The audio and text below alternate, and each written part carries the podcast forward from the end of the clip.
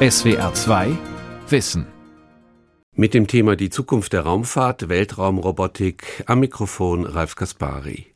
Man stelle sich vor, der Mars Rover Perseverance, der Anfang 2021 auf dem Mars landete, der sammelt Bodenproben des roten Planeten. Diese werden dann mit Hilfe eines Roboterarms in Container verpackt und zu einem bestimmten Ort gebracht. Dort landet wiederum eine Rakete. Ein weiterer Roboter verstaut die Container in der Rakete, die die Proben dann zur Erde bringt. NASA und ESA denken über so eine Expedition nach, die nur möglich wird durch den Einsatz künstlicher Intelligenz. Benedikt Laven sprach darüber mit der angehenden Luft- und Raumfahrtingenieurin Maha Badri von der Uni Stuttgart. Badri wurde in Tunesien geboren. Sie schreibt jetzt gerade ihre Masterarbeit und zwar über den Einsatz künstlicher Intelligenz bei der Raumfahrt. Hallo, Frau Badri. Hallo. wir sind gemeinsam auf einer Party. Äh, wir stellen uns gegenseitig vor. Was machen Sie denn so? Also ich mache so, ich beschäftige mich mit meiner Masterarbeit jetzt gerade und da mache ich ja KI in der Raumfahrt, also künstliche Intelligenz und Raumfahrt. Und die erste Reaktion darauf ist immer, wow, wow krass. krass. genau. Warum ist es denn so krass? Ja, also man stellt sich vor KI, also da stellt man sich so Roboter, die alles können, also die Ente der Menschheit und dann noch Raumfahrt, also äh, auf irgendeinem fernen Planet oder Himmelskörper. Ja, dann denkt man sich, hey, was macht die da? Aber so ist es ja auch in der Realität nicht so kompliziert, ja. Und jetzt dann die Masterarbeit. Genau, ja. Es geht um künstliche Intelligenz. Ja. Es geht um einen Roboterarm. Mhm. Und was noch? Genau, also die Idee ist, äh, da wurde ja schon, also am Institut, wo ich ja gerade arbeite, äh, Institut für Raumfahrtsysteme an der Uni Stuttgart, da haben wir die Arbeitsgruppe Weltraumrobotik, die es ja noch nicht lang gibt. Die wurde erst 2015 aufgebaut und da wurde schon ein äh, Rover entwickelt, auch mit einem robotischen Arm. Also der ist ja dazu gedacht, dass es ja eingesetzt werden kann bei so einer äh, Sample Return Mission, also zum Beispiel um Probencontainer von so Gesteinproben von anderen Planeten, andere Himmelskörper zur Erde zurückzubringen. Mhm. Also zum Beispiel genau. Perseverance gerade auf dem Mars. Genau, also das ist die ganze Mission heißt Mars Sample Return Mission und Sample Return. Genau, mhm. ja, und das ist ja zum ersten Mal. Also bisher hatten wir noch keine Proben vom, vom Mars äh, zur Erde zurückgebracht und da hat sich dann die NASA zusammen auch mit der ESA dann entschieden, auch diese Mars Sample Return Mission dann zu machen. Perseverance war nur der erste Schritt. Also seine Aufgabe ist es so Gesteinproben zu sammeln und in so Containern zu lagern und dann einfach so auf der Marsoberfläche zu lassen. Okay, die stehen dann da rum. Genau, sozusagen. stehen einfach auf der Marsoberfläche. Die nächste Mission ist, da wird noch ein Rover geschickt. Da wird auch von der ESA, glaube ich, mitentwickelt. Und seine Aufgabe, also die Aufgabe von diesem zweiten äh, Rover ist, diese äh, Proben, also Probencontainer auf dem Boden sozusagen zu erkennen mhm. und zu sammeln. Diese werden dann noch in einem Container untergebracht. Mhm. Ja? Und dann, Lagert quasi. Genau, ja. ja. Und dann äh, geht die Mission weiter. Dann wird eine Rakete zum Mars geschickt und dann wird dieser Container in den Mars-Orbit gebracht. Mhm. Und danach kommt eine Raumsonde aus der Erde. Die soll dann diesen großen Container, wo alle Probencontainer sind, auffangen und zur Erde zurückbringen. Okay. genau. Also okay. frühestens, wenn, wenn alles nach Plan läuft, frühestens sollen die Proben so äh, 2030 dann auf der Erde. Ich wollte gerade sagen, das dauert wahrscheinlich ja. auch seine paar Jahre, bis genau, das passiert. Genau, okay. ja. Und Ihre Aufgabe ist es dann an diesem Rover-Arm, die ähm, sozusagen zu entwickeln, dass der autonom, also eigenständig auf der Marsoberfläche diese, diese Container findet, genau. einsammelt und in den Behälter tut. Genau, ja, also ähm, momentan eher in der, in der Robotikbranche, vor allem auch in der Raumfahrt, da werden ja meistens die Roboter so manuell bedient, also die werden ja so programmiert, aber hart programmiert, dass sie gewisse Aufgaben, also der, der Roboter dann oder der robotische Arm hat dann klare Anweisungen, was er so machen muss. Mhm. Ja das wird ja, glaube ich, mein, also meine Masterarbeit wird noch nicht irgendwie heute oder morgen oder auch in der nächsten Mission eingesetzt, sondern das ist ja die Forschung. Also wir wollen ja diese Systeme noch autonomer machen, vor allem wenn wir noch größere Distanzen fliegen wollen, wenn wir noch fernere Himmelskörper erkunden wollen, dann ist die Autonomie ein Muss, ja. Und äh, so im Rahmen der Forschung würden wir gucken, ob wir auch KI benutzen können, um diese Rover-Systeme autonomer zu machen, ja. Äh, genau, also mein robotischer Arm, der soll im besten Fall äh, Proben erkennen auf dem Boden, einfach aus dem Kamerabild erkennen, was ist der Hintergrund, also was ist Marsoberfläche und was ist Probe, mhm. eigenständig, ja. Und diese Probencontainer dann auch optimal greifen können. Mhm. Also das heißt, greifen und manipulieren, also zum Beispiel wie Sie gesagt hochheben, haben. Genau, hochheben wegheben. und irgendeinem mhm. Container dann lagern. Gibt es solche Roboterarme also vielleicht ist das auch eine naive Frage, aber ich stelle mir gerade Automobilbau vor, so Karosserie, Schweiß, Roboterarme, die in so einem riesigen Autowerk stehen mhm. äh, und teilweise die, ähm, die Karosserien zusammen schweißen. Sowas gibt es doch auch schon. Das läuft doch theoretisch auch autonom, oder verstehe ich? Ja, autonom, aber immer noch hart programmiert. Also hart programmiert. ob KI jetzt in der Industrie eingesetzt wird, das glaube ich nicht. Das ist ja. ja. eher in der Forschung. Also die ganze Roboter-Community will, will ja auch von diesem hart programmieren Paradigma sozusagen wegkommen, ja. Und die betrachten jetzt das Ganze vor allem jetzt mit der KI als Hype sozusagen, ja. Die wollen, dass der Roboter selber lernt, Aufgaben zu machen. Mhm. Äh, meistens geschieht das in so einer hochgenaue Simulationsumgebung, wo er dann die Daten sammeln kann und dann lernen. Also wie ein kleines Kind eigentlich. Genau, er fliegt quasi ja. dumm hin und kommt schlau zurück sozusagen. Ja, genau, also, ne? so ist es. ja. So, guck. Genau so ist es, ja.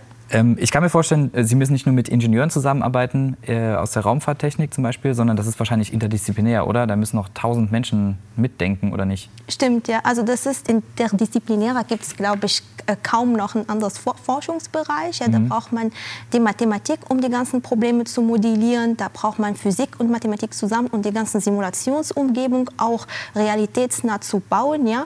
Dann braucht man noch viele Programmierkenntnisse, ja, Roboter programmieren, die ganze auch Simulation Simulationsumgebung, da muss man ja auch was programmieren sozusagen. Da gibt es ja schon fertige Softwares, aber um das Software an äh, unsere Problemstellung anzupassen, da müssen wir auch was programmieren. Ja? Kann ich mir das so vorstellen, als ob es da so eine riesige WhatsApp-Gruppe gibt. Sie dann mit Ihren 50 anderen Kollegen und schreiben, also folgendes, ich habe gerade folgendes Problem, irgendwie hebt sich der Arm nicht. Hat irgendwer eine Idee? So ungefähr. Aber wir sind, wir sind, wie gesagt, eine kleine Gruppe. Also meistens sind wir zu dritt ja. auf, momentan in einem äh, Webex-Raum, genauso virtuell online. Ja. Und genau, ja, da, wenn ich ja, äh, wenn ich ja Wissen brauche von irgendeinem anderen Fachgebiet, ja, vor allem eher so programmiertechnisch oder so, dann äh, frage ich ja, wer sich so am Institut so auskennt und da kann ich den auch mal fragen, ja. Genau, aber ich habe ja auch in meiner Ausbildung daran gearbeitet, dass ich ja auch interdisziplinär bin, ja? dass mhm. ich ja auch von allem was schon verstehe. Simulationen, da bin ich dran, Programmierkenntnisse, so äh, High-Performance Computing, auch weil wir brauchen auch Rechenressourcen, um das Ganze, wenn wir jetzt viele Daten sammeln wollen, dann dauert das äh, sehr viel Zeit, dann brauchen wir auch den Code zu optimieren und so. Da habe ich ja auch versucht, auch da Kenntnisse sozusagen aufzubauen und auch zu vertiefen. Genau, also da in meiner Ausbildung habe ich, wie gesagt, versucht, immer interdisziplinär zu bleiben. Mhm. Und auch international.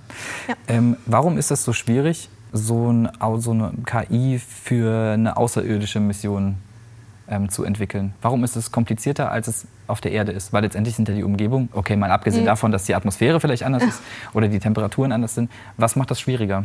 Ja, also erstmal äh, die Sicherheit.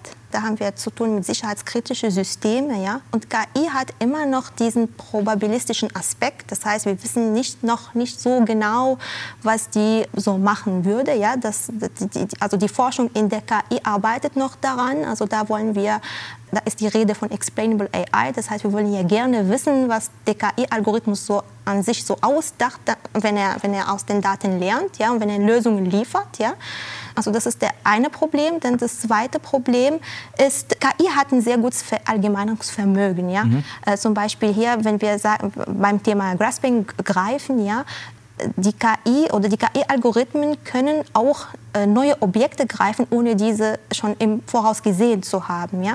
Äh, das ist ein ganz guter Verallgemeinungsvermögen, aber da brauchen wir ein krasses Verallgemeinungsvermögen, wenn wir das Ganze jetzt auf der Erde sozusagen testen und dann später in einer total neuen Umgebung, die wir also im besten Fall würden wir nur die Umgebung nur ungefähr ja wissen, mhm. wie das aussehen kann. Ja? Also das sind die beiden Faktoren, die äh, so KI in der Raumfahrt so schwierig macht. Also eine KI, die äh, Proben aufsammelt auf dem Mars, mhm. ist jetzt sozusagen der, ich sage jetzt einfach mal, erste Schritt. Also letztendlich gibt es ja schon ein bisschen KI in, in der Raumfahrt, aber das ist dann so Ihr Forschungsgebiet. Mhm. Könnten Sie sich auch vorstellen, dass es dann, Sie hatten ja eben schon gesagt, so die Missionen zu äh, weiter entfernten äh, Himmelskörpern, wie auch mhm. immer, ähm, Stichwort Zukunft der Raumfahrt, also dass mhm. dann vielleicht ein KI getriebenes kleines Raumschiff mhm. auf dem Weg nach whatever ist äh, zum Jupiter und erforscht dort die Monde auf, mhm. eigene, auf eigene Verantwortung. Ist das, sowas, ist das sowas Denkbares? Also jetzt nicht nur so dran vorbeifliegen und Fotos machen, wie man das bisher kennt, sondern mhm. tatsächlich vielleicht auch irgendwo landen und Also Mars, das ist unser nächster Planet sozusagen und ist immer noch schwierig. Also Missionen auf dem Mars erfolgreich äh, zu schicken, da sind ja, glaube die Erfolgsquote liegt ungefähr bei 40 Prozent. Ja? Ach, also echt? so weit, ja, also so weit sind wir noch nicht, sage ich mal. Und die Roboter, da ist ja keine Rede von der Autonomie, da werden ja alle manuell betrieben. Und auch hart programmiert. Dieser Paradigmawechsel, ja, das geschieht momentan in der Roboter-Community. Bis es noch den Weltraum erreicht, das wird eine Weile dauern. Aber das ist auch wichtig, dass ohne Autonomie kann ich mir nicht vorstellen. Also man äh, muss sich ja vorstellen, die Kommunikation zwischen Erde und Mars was hier sehr nah ist, dauert 20 Minuten. Genau. Ja? Und was passiert, wenn wir noch längere Distanzen fliegen wollen? Was passiert, wenn wir noch andere Ferne? Da- Dann ist eine Echtzeitkommunikation mit der Erde fast äh, undenkbar. Ja? Und da wäre die Autonomie also der, also der Schlüssel also, oder die Schlüsseltechnologie, um das zu ermöglichen. Das heißt, da kann ich mir das ganz schön vorstellen. Eine andere Vorstellung wäre die Wartung. Also da können solche Rover-Systeme, die autonom arbeiten, die sich entscheiden und die äh, besten Aktionen wählen. Da können auch in der Wartung vielleicht, so autonome Wartung auch mithelfen, so Batterie wechseln, sowas. Was kann ich mir auch An der ISS zum vorstellen? Beispiel, oder? Also damit es jetzt Ja, nicht genau. so viele Weltraumstöpsel genau, ja, das, das, genau, das ist dieser Punkt. Ich kann es mir vorstellen, dass KI jetzt die Astronauten helfen würde, so gefährliche Aufgaben zu übernehmen, gefährliche und vielleicht auch repetitive, monotone Aufgaben Mhm. zu übernehmen. Genau, so sehe ich es. Also in der Zukunft. Okay. Wir haben ein Ressourcenproblem Mhm. auf der Erde. Ich könnte mir vorstellen, dass zukunftsweisend vielleicht so autonome Systeme ähm, vielleicht Rohstoffe aus dem Weltraum zur Erde zurückbringen könnten. Wäre ja auch eine mögliche. Genau, oder Wasser zu extrahieren. Also Wasser. wir wissen, dass es ja noch, glaube ich, Wasser unter äh, der Oberfläche vom Mars gibt. Und dann wäre es ja möglich. Und da gibt es ja auch, glaube ich, Eis an den Polen, wenn ich mich so richtig daran erinnere. Genau, also da kann ich mir ganz schön vorstellen, dass solche autonome Systeme dann oder autonome Rover so Rohstoffe zur Erde bringen, so Wasser extrahieren. Genau, kann ich mir ganz schön vorstellen. Also das ist, läuft ja jetzt alles noch äh, über dann so eine NASA, ESA, öffentliche ähm, Wissenschaftsforschung sozusagen. Wenn das jetzt kommerziell getragen wäre, also Stichwort, wir haben ja jetzt gerade äh, den Kollegen ähm, Musk zum Beispiel oder Bezos, die jetzt ja gerade auch die SpaceX-Raketen in den Weltraum schießen oder sich selber, ähm, wie ja ganz aktuell. Könnte so eine Zusammenarbeit auch funktionieren? Also dass man da mit den anderen großen kommerziellen Unternehmen zusammenarbeitet? Also ich glaube, die kommerziellen Unternehmen sind eher an der bemannten Raumfahrt interessiert. So Mond, Mond Village, so die, die erste bemannte Reise nach Ja. Mars. So autonome Roboter, Rover, das würde ja eher so die öffentlichen Einrichtungen, glaube ich, interessieren. Um Wissenschaft zu treiben, Forschung zu treiben, ja, also voranzutreiben. Kommerziell, da würde man eher in der Richtung bemannte Raumfahrt gehen. Ja. Okay. Ein wichtiges Thema für Sie ist es die Transparenz in der Wissenschaft. Ähm, ist es Transparenz im Sinne von, wer finanziert uns? Oder ist es Transparenz im Sinne von, man versteht, was wir tun? Genau, eher in dem zweiten Sinne. Ja. Also wenn man ja schon am Anfang in die Forschungswelt geht, dann ist immer die Rede von Transparenz. Man muss ja alles so gut erklären, dass auch alles reproduzierbar ist. Aber wenn man ja so jetzt momentan wissenschaftliche Artikel liest oder so, dann ist es meistens nicht der Fall. Ja. Da versteht man kaum mehr. Da sieht man schöne Ergebnisse, okay, und wie haben diese Forschungsgruppe zum Beispiel diese Ergebnisse äh, erreicht? Da steht noch sehr wenig. Da, die wollen ja auch nicht so viel verraten, ja, was eigentlich ja nicht äh, der Sinn dahinter ist. Also der Sinn dahinter ist, dass wir alle zusammenarbeiten können, so in einer großen Community, ja. Wie gesagt, die Transparenz in der Forschung, das meine ich mit Transparenz, Reproduzierbarkeit, ist, sollte ja eigentlich groß geschrieben sein. Daran halten sie sich auch nicht die meisten, von meiner kleinen Erfahrung so in der, in der also Forschung. sozusagen Wissen für alle. Also Genau, ja. zum Beispiel Genau, Frau ja. Bartri war so, hat das und das rausbekommen Genau. und dann kommt äh, so Person die X um die. Ecke und Ja. forscht weiter. Ja, genau. Dann nimmt, nimmt irgendjemand anderes noch die Ergebnisse, vielleicht was an die Methode noch entwickeln. Und so sollte eigentlich die Zusammenarbeit funktionieren. Wenn jeder für sich jetzt seine Methode nicht verraten will, dann glaub, können wir nicht so weitergehen. Nee, das ist Ja. allerdings wahr, ja. Künstliche Intelligenz ist das große Thema Ihrer äh, Masterarbeit und auch letztendlich der Promotion. Genau. Ne? Viele denken vielleicht an Science Fiction, an Star Trek, wo es äh, Robotermenschen gibt, in Anführungszeichen, oder vielleicht an Star Wars, wo es so kleine Roboter gibt, die vielleicht sogar witzig sind, die aber autonom handeln, die autonom denken, die vielleicht sogar lustig sind. Ne? So, aber ganz realistisch betrachtet, wo liegen denn da die Grenzen? Also bis wohin kann es gehen? Ab wann geht es nicht mehr weiter? Also momentan Ja. Äh, Im Weltraum. Vielleicht auch generell mit KI. Äh, generell mit KI, ja, mhm. da sind wir noch nicht so weit. Also mit KI können wir jetzt äh, momentan so große Menge an Daten gut analysieren, ja. Äh, dass die KI selbstständig entscheidet, das macht sie immer noch schlecht, sage ich mal. Vielleicht in manchen Bereichen, also wenn man hier so Zahlen sieht, ja, wie, keine Ahnung, äh, KI hat es geschafft, 90% Score oder so Zahlen äh, liest, dann ist es auch wahrscheinlich in einem bestimmten Gebiet unter bestimmten Voraussetzungen, ja, unter bestimmten Bedingungen, aber so universelles KI, das alles kann, so ein Roboter, das alles kann, sich selber entscheiden kann und äh, wo das Verhalten auch deterministisch ist, dass wir auch vertrauen können, genau. das, da sind wir noch äh, weit weg ja, davon. Ist ja auch eine ja. große Frage beim autonomen Fahren zum Beispiel. Ja. Ne, wie entscheidet sich das Auto, wenn es Mhm. alleine fährt? Ähm, äh, Wohin es ausweicht, wenn es zwei Hindernisse auf der Straße gibt zum Beispiel? Ja. Auch eine große Diskussion. Stimmt. Äh, Da gibt es ja schon viel, glaube ich, viel Forschung da in dem, in dem Gebiet. Die ersten autonomen, also Autos äh, fahren ja schon, glaube ich, in den USA. Aber da habe ich mich auch nicht so viel mit der Forschung beschäftigt, also was diese Autos so alles können, was die nicht können. Da habe ich ja auch noch Zweifel daran. Also dass, ähm, dass das Auto so ohne Probleme autonom fahren kann, äh, das kann ich mir noch nicht vorstellen. Nee. Ja. Ja. Was sollte denn künstliche Intelligenz auf keinen Fall übernehmen? Welche Aufgabe ist einfach nicht durch künstliche Intelligenz ähm, ersetzbar? Das Problem bei der künstlichen Intelligenz, die ist ja sehr gut an Daten zu analysieren. Also die, die kann ja sehr gut Tendenzen erkennen und so weiter. Das Problem ist, wenn sie das macht, wir müssen auf jeden Fall nicht zu dem Zeitpunkt kommen, wo KI auch die Schwäche der Menschen ausnutzt. Da habe ich ein kleines Beispiel. Also man kann sich so ein, ein KI vorstellen, die so Kaufverhalten zum Beispiel analysiert. Und man kann sich so einen Kunde vorstellen, der unter Kaufverhalten leidet. Ja? Dann würde die, die KI dieses Verhalten auch erkennen und auch äh, personalisierte so Werbung, gezielte Werbung und vielleicht auch Angebote diese Kunde bieten, ja, zu den Produkten, wo er wahrscheinlich auch eine Sehnsucht entwickeln kann. Aus logischer Sicht, was die KI so macht, das ist ja genau, was sie machen soll. Ja. Die, die maximiert sozusagen den Gewinn vom, vom Unternehmen. Ja. Genau. Und gibt Aus, dem Kunden das, was er, er möchte. will, genau, ja. Aber aus ethischer Sicht ist es nicht der Fall, ja, weil die gerade jetzt die Schwäche von den Menschen, Menschen ausnutzt. Da müssen wir, glaube ich, schon Grenzen einsetzen, ja. Die Ethik ist natürlich ein wichtiges Thema bei der, bei der KI. Genau, ja, ja. Also ich sehe immer KI würde ich ja immer als Hilfe sehen von den Menschen. Also wie gesagt, wie auch bei der Raumfahrt, die so gefährliche Aufgaben übernehmen können, auch auf der Erde, klar. Und auch so repetitive, monotone Aufgaben. Also die Aufgaben, die den Mensch sozusagen nicht so gerne macht. Oder auch als Unterstützung, zum Beispiel im Thema jetzt Luftfahrt zum Beispiel, dass die nicht den Piloten ersetzt, sondern eher den Piloten hilft, ja, so alles was passiert irgendwie zu interpretieren, ja. Ich stelle mir immer das die eher so als Hilfe, eher als, als Ersatz, ja. Würden Sie denn selber in den Weltraum fliegen wollen? Nein, eigentlich Jetzt haben wir so viel über nicht. Weltraum gesprochen und außerirdisch und äh, Ja. Forschung auf dem Mars und auf anderen Planeten. Genau. Aber selber nicht? Nee, das ist nicht was für mich. Also als ich noch jung war, ja, da habe ich immer gesagt, ja, kein Problem, Piloten, Astronauten, was auch immer. Aber als Schieß ich mich noch, hoch, genau, egal wo, genau. Ja. Aber jetzt, als ich noch älter wurde, da habe ich ja gesehen, nee, das ist nicht was für mich. Also ich bin ja nicht so ein Mensch, der so gerne Risiko eingeht, Okay. ja, Risiken eingeht, genau.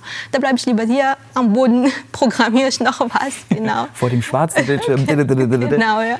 Irgendwas, um die Astronauten, die Piloten so zu helfen, Sicherheit zu erhöhen, aber selber fliegen, nein. Eher nicht. Und vor allem, wenn man ja so viel wisst über das System, dann ist es ja auch nicht gut, ja, weil dann weiß man ja, was alles so schief gehen kann, ja. Ja. Genau, also das kann ich mir nicht vorstellen. Auch schon beim Flugzeug oder erst, wenn es in die, in die Rakete geht? Genau, schon beim Flugzeug. Ehrlich? Also, ja, also vorher fand ich ja das Flugzeug so spannend. Da habe ich ja immer das Fliegen, also das geliebt. Ja, das war so eine einzigartige Erfahrung, ja, vor allem beim Start. Ja, genau. Und nach meinem Studium, also immer in den höheren Semestern, vor allem, wo man ja so weiß, was alles schief gehen kann. Und der Start ist jetzt meine schlimmste Phase. Oh, was? Ja, genau. Und da höre ich ja immer so die Geräusche und dann will ich ja immer wissen, was gerade passiert. Der Triebwerk noch in Ordnung? Temperatur okay? genau, da habe ich ja immer so Angst, ja. Was sie verrückt. Dann sofort mit dem Studium aufhören. Ansonsten geht es nie wieder in Urlaub. Oh ja, also es ist, es ist manchmal nicht so gut, äh, viel zu wissen, ja. Ja. Viel Ja. über das Thema zu erfahren, ja. Verrückt. Aber wir hatten ja eben ähm, die, das autonome Fliegen. Mhm. Äh, beziehungsweise wir hatten gerade eben im, im Vorgespräch schon mal das autonome Fliegen. Das eins ihrer Projekte, das war ein war es in Kanada, wo es um autonomes Fliegen ging? Äh, das, das, war noch in Stuttgart. Das war, in Stuttgart noch? noch? Genau, ja, das war um, es ging um das autonome Segelfliegen. Ja. Ah, Segelfliegen, okay. Genau. Vor allem also beim Segelfliegen, da hat der Flieger also keine Triebwerke. Das heißt, der Pilot muss so Aufwände erkennen und die auch nutzen mhm. können. Ja.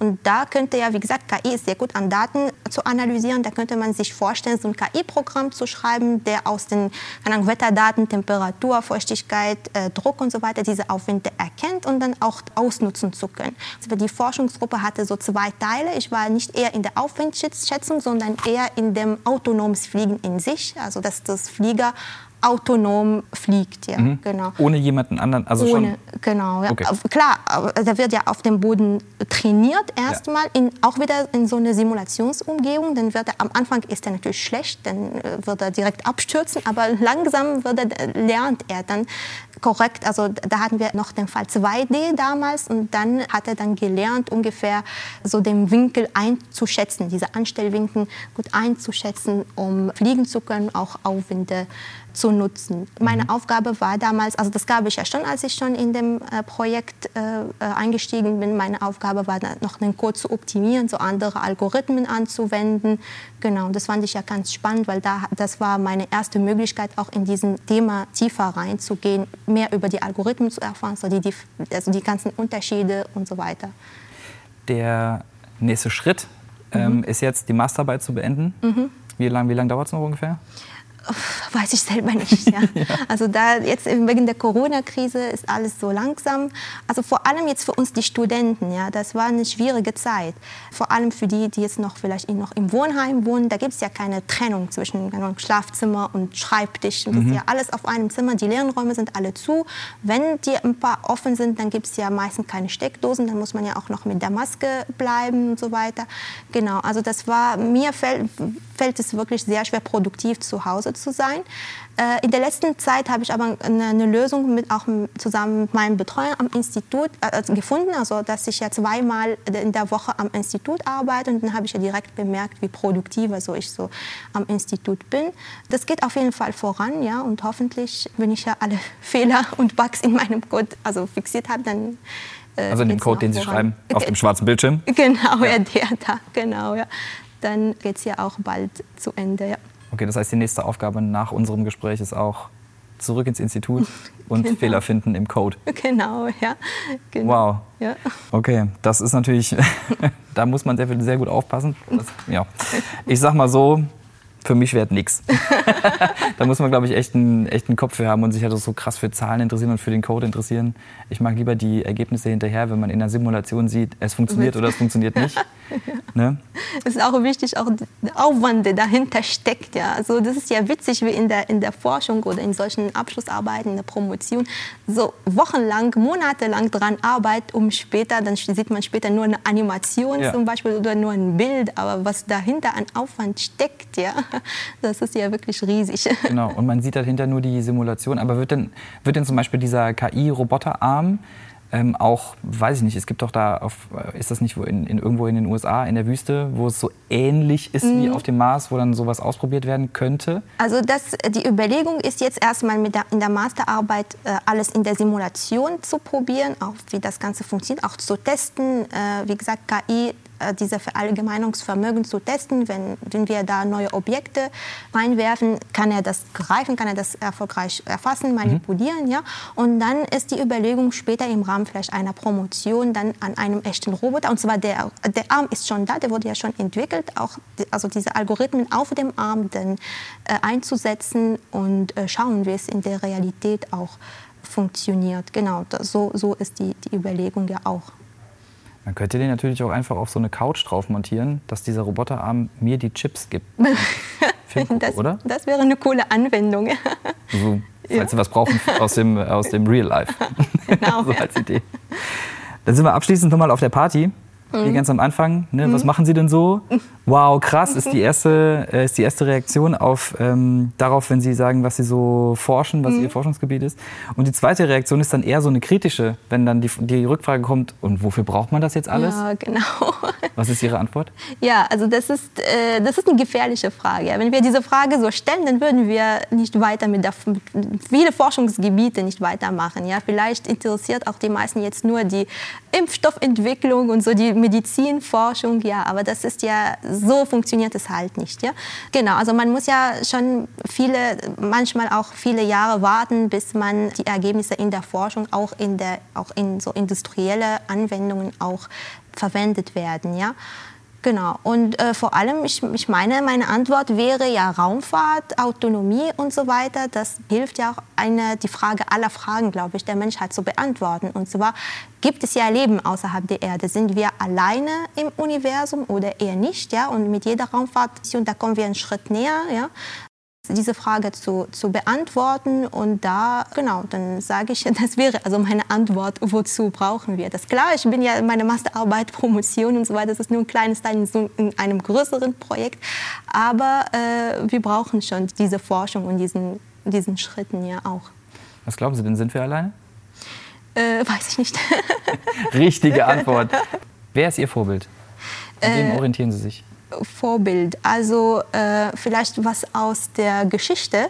Marie Curie, ja, die, Ja, war, echt? die, ja, die war die erste Frau, die äh, nicht nur einen Nobelpreis gewonnen hat, sondern gleich zwei. Und in zwei verschiedenen Kategorien. Äh, einmal Physik und einmal Chemie.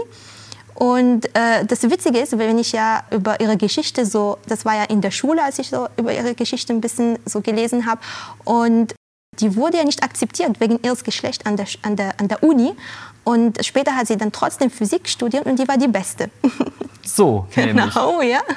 Okay, und das ist auch so ein bisschen für Sie der Anspruch, äh, einfach die Beste zu sein und hinterher dann auch das Vorbild zu sein. Ja, hoffentlich. Finde ich ganz gut, ne? Es soll so Richtung Professur gehen, mal, wenn es fertig ist, oder? Ja, also das in, in Deutschland kann man ja sowas nicht planen. Das ist ja ein Unterschied zu den anderen Ländern, wie Nordamerika zum Beispiel. Da, kann man, da lässt sich, glaube ich, eine wissenschaftliche Karriere besser planen als hier in Deutschland. Hier ist es eher eine Glückssache, sage ich mal so. Also man muss ja wirklich an dem, äh, zum richtigen Zeitpunkt am richtigen Ort sein. Ja? Äh, das bin ich mir auch bewusst. Ja? Und da bin ich ja auch offen für, für andere Karrieremöglichkeiten. Gott sei Dank sind Sie ja an vielen verschiedenen Orten.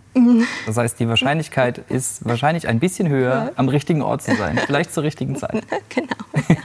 Das habe ich immer versucht zu machen, die Wahrsch- Wahrscheinlichkeit so zu erhöhen. Ja. Gerade versucht mir Wahrscheinlichkeitsrechnung selber zu erklären.